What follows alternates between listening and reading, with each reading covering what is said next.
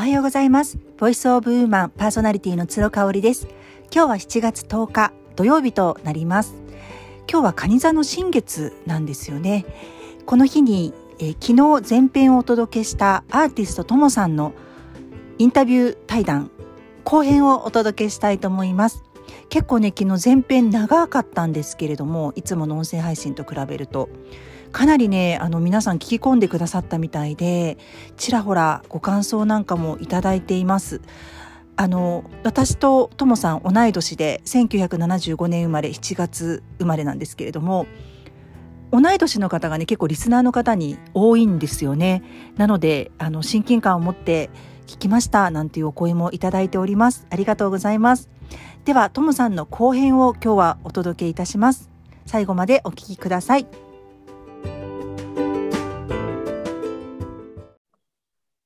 あの、もともとって匠さんの前って、こん、うんこんまりさんの、うん。に興味があったあだっけ？いや、それはね、本当に、うん。たくみさんの本が出る2ヶ月とか1ヶ月ぐらい前に、たまたまその YouTube でお片付けの、でこんまりさんのを見始めて、えーと思って、片付けたいなって気持ちは多分どっかにあったんだと思うのね。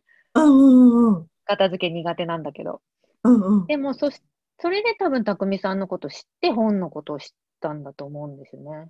あ、そうなんだ。結構ほら、センスって、こんまりさんの、もう、その養成講座とかでもいろいろやられててね、こんまりさん大ファンの方もたくさんいらっしゃるよね。うんうんうんうん。じゃあもうそういうタイプではないんだね、ともさんはねじ。ゃないです。うん。ああ、すたまたごいま。っていう感じ。うん。えーじゃあ結構今年はいろんな出会いが、うわーっとクラブハウスもね、う含め。んうんうん。そうですよね。うんうん。すごい、だから本当に2002、あの、2020年の12月の末にオンラインサロン立ち上げますっていうのが、たくみさんのインスタグラムに出たんですよね。うんうんうん。それでもうすぐっ入ったから、本当にうんうん1月、だから本当に風の時代に入ってすぐみたいな時に見つけて、1月にもうキックオフミーティングが始まってみたいなタイミングだった。えー。私でもなんかあの、私自身がその専業主婦っていう経験がなくって、もうずーっと働きながらやってるんだよね。その、もうフリーランスだからさ、あの、うん9時5時の OL っていうことではないんだけれども、うん。ただその周りでね、あの、幼稚園に通わせた時代もあったから、専業主婦のお友達とかもたくさんいるんだけれども、なんかね、そういう方と比べて、ともさん何が違うんだろうって、さっきからずっと思ってた時に、うん。あの、ご自身ではその自己肯定感がね、もしかしたら低いって評価されてるかもしれないんだけれども、なんかその、自己肯定感が安定してる？高い低いとかっていうよりかも安定してるイメージがあるんだよね、ともさんって。まあきっと、褒められたらありがとう、嬉しいって言うと思うんだけど、もしこう、もやっとしたことを言われても、あ、そうかと。なんかこちょっとこう、俯瞰して、いろんな自分の評価も捉えられる人なのかなっていうイメージがあったから、うんうんすごい意外だったのよね。あの、やっぱ専業主婦の方ってもう仕方ないんだけど、やっぱ子供の評価が自分の評価だとうん。なりがちになっちゃうし、そこは私なんか、あの、いろんなね、一連の事件とかもあったりするじゃない。そのママ友の事件とかあっうんて、やっぱ専業主婦の方とか、すごいい狭い世界で生きていると、その中の評価が全部私自分の評価だと捉えてしまいがちだけれども、なんかそこから解放してあげたいなっていうのも、老婆心ながら思っている時があってね。なんか一連のその私の中での専業主婦の方のイメージって、トモさん違うんだよね。なんでだろうね。うーん、なんだろう。まあ、でも、一つ今思い出したのは、子供を育ててる上で、入れた幼稚園が、あの、まあ、近所、一番近所の幼稚園に入れたんだけど、たまたまその幼稚園が、あの、なんだろう、みんな違ってみんないい的な、その個人を大事にするみたいな幼稚園だったから、子育てを通して先生から教わったこともすごく多くて、やっぱりほら子供同士を比べちゃったりとかするでしょ、あの子はできるのにうちの子はできないとか、うんうんうんうん。そうするとその評価が自分につながってきちゃったりとかするんだけど、そういうのが、環境によってちょっと払拭された部分もあるし、やっぱりでも、ちょっと離婚を乗り越えたから、もうそういうのが取れたのかな。なんかそういう、比べちゃったりとか。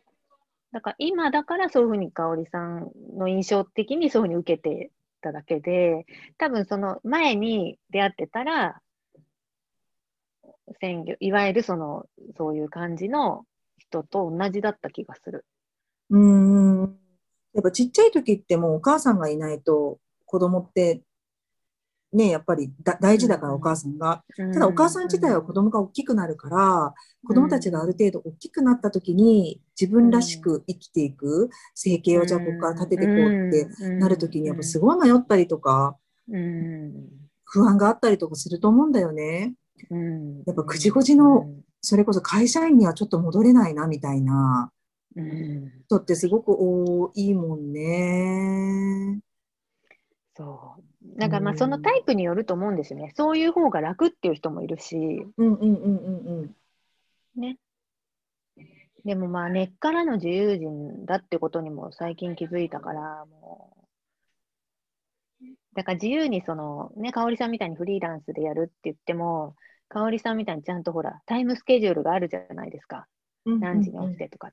私結構そういうのすぐ破れちゃう人だから、もう今日はなんだ、起きたら体調悪いから今日は作れないなとか、なんかそういうのがすぐ出てきちゃう人だから、なんかもうちょっとやっぱり自分を整えて、こう、体の状態とかメンタルの状態を良くするって本当に大事だなと思っていて。いやでも体の調子が悪いのに会社に行かなきゃいけないっていうこと自体がもう逆行してるじゃない？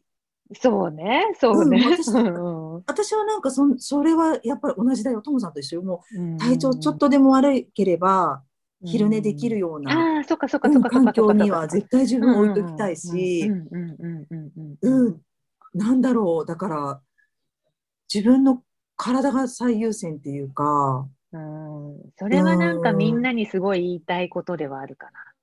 そうだよね。で、多分それをすることが本当に今大事なことで、そうすると本当に自分の心地よい世界がやってくるんだよっていうことは、いろんな方が言ってるんだけど、私が多分それを実践して、まだ声、声高に言えない部分とかがあって、でも、絶対にそうだと思うんですよね。うん。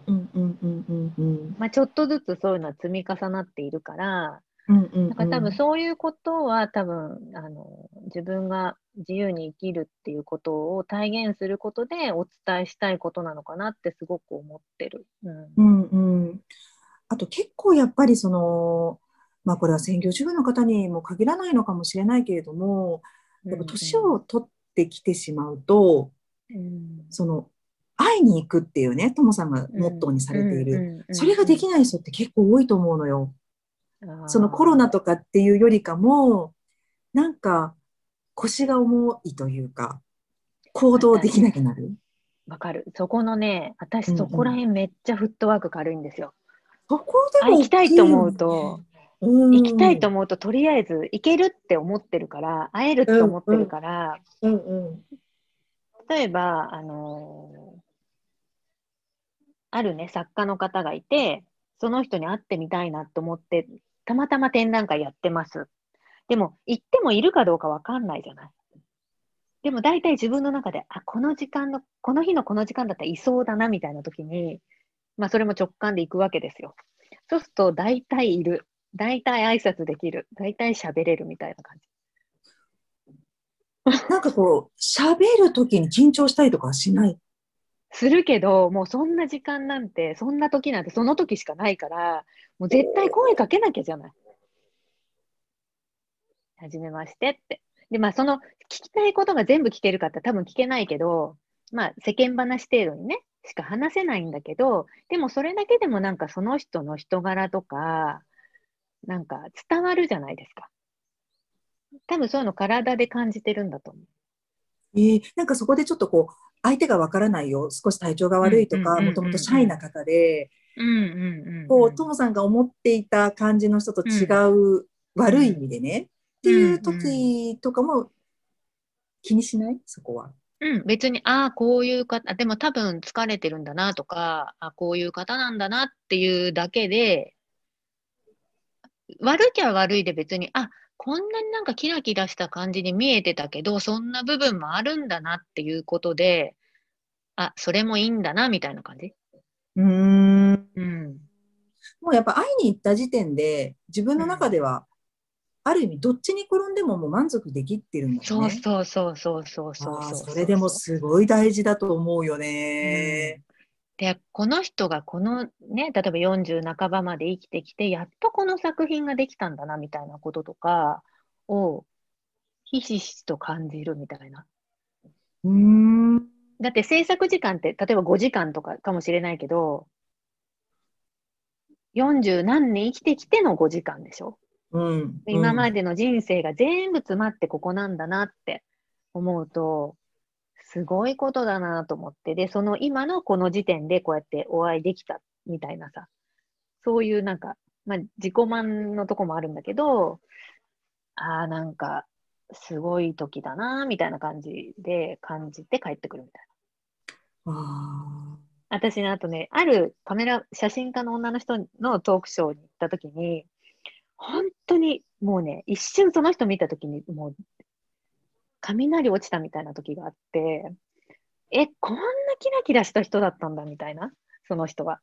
で、私次の日から40度の熱が3日くらい出て、だからある意味、本当に多分衝撃だったんだと思う。だから、こう、何が変わったっていうんではないんだけど、まあ、ある意味ちょっと人生のターニングポイントだったりとかするよね。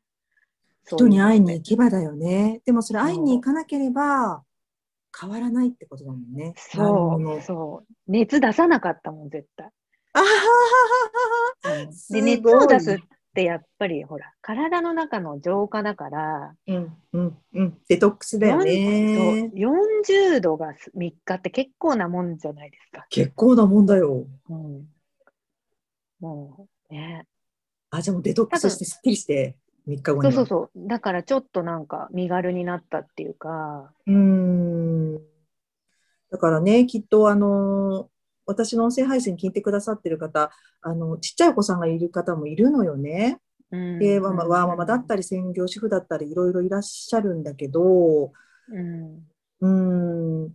なんかそのやっぱり自分の置かれている場所でも常にこうワクワクすることを見つけとくっていうか、うん。うん。多分会いに行けないんだったら別に今だったらね、クラブハウスとか、そういう。そうそうそうそう、オンラインでもいいわけだよね。うん、全然いいと思う。うん。常にきっとトモさんはベンチマークしてる人がいるんだろうね、何人も。うん、多分その時その時で更新されるんだよね、きっとね。へえー。だからほら、会いたいなと思ったら会えた次みたいなさ。次みたいなね。ヒットする人が出てくるんだと思う。うん、それは大事だよね、そういう時間はね。で、別にその作品が好きで行くっていうよりも、その人に会ってみたいって感じで行くんですよね。うん、そこがなんか不思議。うん、なんか武田壮さんも、ごい会いたいなって思った時があって、何年か前に。そしたらその時もたまたま代官山でトークイベントがあるって書いてあって、あ、これはもう絶対行かなきゃと思って、でも、あの、入場制限とか何にもなかったの。チケットもないし、これも大変なことになるなと思って、ちょっと早めに行ったりとかして、そう。で、その時にやっぱりその彼の話していることとか聞いて、ああ、もう本当に自由に生きていいんだなっていうのをすごい感じた時があったんですよね。へえー。そう。すごいね。一期一会を大事にするっていう感じだよね。うん本当だからね、香織さんの出会いもそうなんですよ。こうやってお話しさせていただいて、自分のアウトプットさせていただいて、ね、今日満月でしょ？しかも。そうそう。もう私なんかすごい感激してて、何にも考えないで今日にしたじゃないですか。うん、そうなの。うん、しかも、ヤギ座の満月って、うん、蟹座の対局なんだよね、ヤギ座って。そうそうそうそうそう。ね、私、母がヤギ座なのよ。ああ、そうなんだ。そう。だからもうガチガチの結構、あの、土の時代の感じの思考の人で、わあ、来たかと。今日、ヤギ座かと。カニ座の女が二人で喋るかと。そうそうそうそうそうそうそう、本当にそうなの。そう、だからね、本当に今日も私の中でかなりのターニングポイントだと思う。わあ、うん、そう言っていただけるとすごい嬉しいわ。んなんかね、裏表がね、ないんだよね、ともさんって。ないと思う。ないんだよね。あのね、裏とか表とかね、作れないんですよ。あ、あ、あ、あ、わかんないのが。うん。だからその、例えば、なんか、なんていうのかな。裏表ができない、いわゆる、なんかこう、戦略とか、そういうのもできないし、もうこのまんまなんですよね。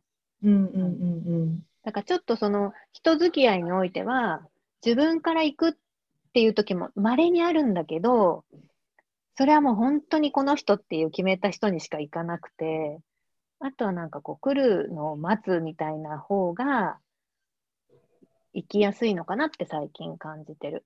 うん。もうそのままでダイレクトに行っちゃうから、結局相手によってはもうすごいこう、ダメージ受けちゃうんですよね。疲れちゃう。でもグイグイ感がないんだよね。とにかくそのグイグイ、グイグイっていうさ、なんか、のがないから。まあ一応なんか、例えば香織さんにだったら香織さんとお話ししたいっていうことは伝える。でもなんか、あとはもう、相手の方に委ねようみたいなとかすごくあるかも。そうなる。あと、タイミングだよね、きっと。タイミングが合えば、うんうん、うん。うん、そこだと思うんだよね。固執しないっていうか、執着しないっていうか。うん、そうそうそう。うん。でもなんかいつか話せる、こう、楽しく話してるイメージとか持ってるみたいな感じはある。ああ、すごいね、それね、うん。結構だからやっぱり直感で生きてる人だから、うん、ね、なんか、なんて言うんだろう。あんまだから年齢とか関係ない感じだし。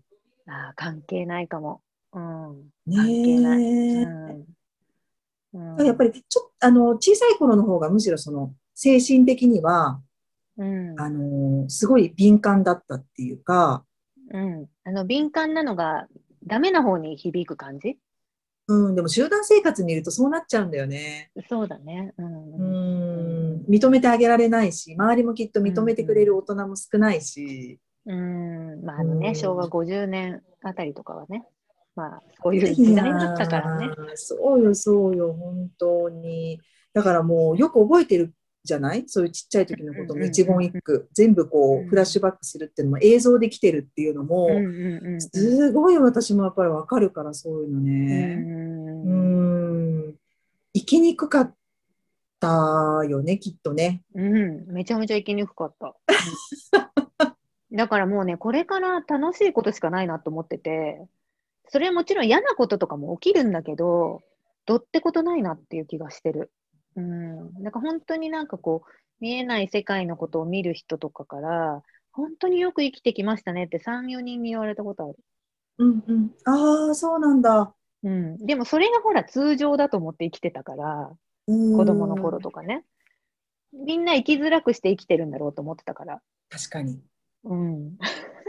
会社にいなくちゃいけないって思うとやっぱそれがベースになるから嫌なことが起きた時のダメージもすごいけど今ってもベースが心地よいというか、うん、そうそうそう自分が選んでる場所だから嫌なことはあるの当たり前だし、なんかそれもなんかメッセージというか、うん、捉えられるっていう感じだよね。そうですね。うん、なんか本当に時代も変わってねなんかこう生き方もみんな変わるし、どんどん変わっていいと思うしね。風の時代になるって言われて、すごいワクワクしたタイプでしょ？そうそうそう。あ、なんかすごい生きやすくなるんだ、みたいな。私、楽になれるかも、みたいな感じがあった。うん。そのメッセージを聞くたんびに、うん、ああ、本当にほっとするというか、やっと自分の居場所ができるというか、あ、頑張らなくていい時代が来るんだっていう。うん、そう、最初もむしろ、え、本当にいいの？みたいな、ちょっとこう、ね、疑問が湧いてくるぐらいだったけど、実際半年過ぎてみて、うん、あ、本当に大丈夫なんだなって思えてきてるし、うん、こっから本当に、なんというのかな、うん、波に乗るじゃないけど、こう、もうちょっと全開でいこうかなって思っております。はい、うん。オンラインでもすごい素晴らしい出会いがたくさんあったんでしょ？う、この半年で。オンオンラインで出会うって、最初結構距離があるじゃないですか。うんうんうん、うん、なんか余計ちょっと楽ですよね。そこでなんとなく気になったら徐々に詰めればいいだけだから、うんうん、最初に対面で初めましてより楽じゃないなんか、うんうんうん、実際に会うより、うん、そうだね、そうだね。うん